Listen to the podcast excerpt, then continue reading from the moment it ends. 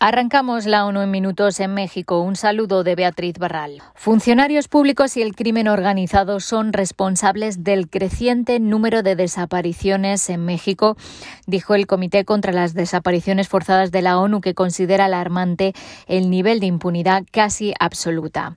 La delincuencia organizada se ha convertido en un perpetrador central de desapariciones en México con diversos grados de participación, aquiescencia u omisión de servidores públicos, dijeron en un un informe que concluyó la visita de la delegación a México en noviembre. Los estados son responsables de las desapariciones forzadas cometidas por los servidores públicos, pero también pueden ser responsables de las desapariciones cometidas por organizaciones criminales, subrayaron. Escuchamos a la presidenta del comité. Hay mucho por hacer en términos de implicaciones, sobre todo de las secretarías de la Guardia Nacional y como hemos señalado, es importante que el Estado ponga un peso especial en tener una Guardia Nacional civil, de personal preparado para prevenir, para brindar seguridad a los ciudadanos. Actualmente la cifra de desaparecidos supera las 98.000 personas. Solo durante la visita del comité se produjeron 112. Según el registro nacional, hubo 8.000 casos nuevos cada año en los últimos cinco años. Las desapariciones siguen afectando principalmente a hombres de entre 15 y 40 años, pero hay un aumento notable de las de niños y niñas a partir de los 12 años, así como adolescentes y mujeres, una tendencia que se agudizó durante la pandemia.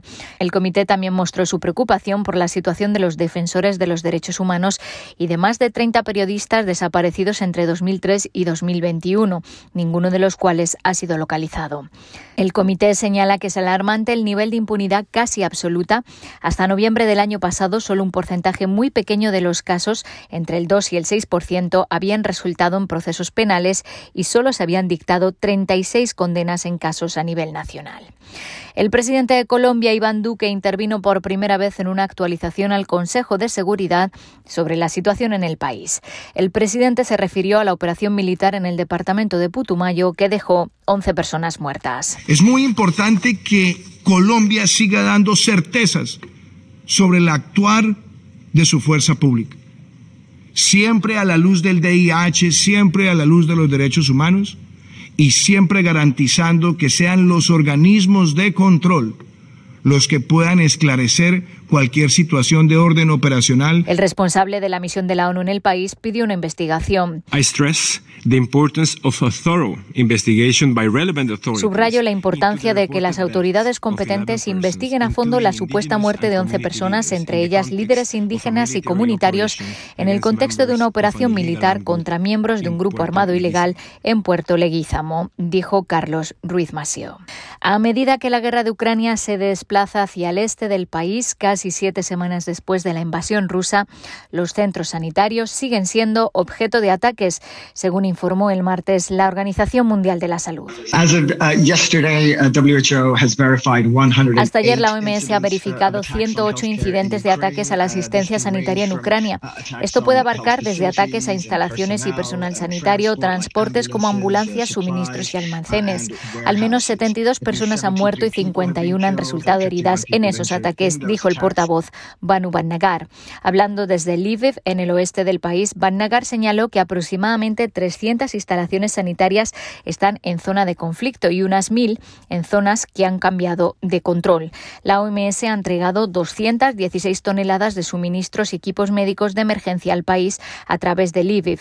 En los próximos días proporcionará 15 generadores a hospitales de toda Ucrania que tienen un suministro eléctrico limitado o nulo y el consumo de tabaco disminuyó un 13% durante la fase inicial de la pandemia en 2020, según un análisis de la Agencia Internacional de Investigación sobre el Cáncer, que es parte de la OMS. El estudio se ha llevado a cabo revisando información sobre la conducta de fumar de 269.000 participantes de 24 países. La pandemia de COVID-19 ha tenido un profundo impacto en la salud mental y física de los individuos y esto puede provocar cambios sustanciales en los comportamientos, afirma el doctor Peter Peter autor principal del estudio. Mientras que algunas personas pueden haber fumado más para afrontar la angustia psicológica, otras pueden haber fumado menos porque tenían menos acceso a las tiendas para comprar tabaco y menos interacciones sociales. A nivel mundial, el consumo de tabaco sigue siendo la mayor causa de muerte prematura. En 2019 representó 8,71 millones de muertes.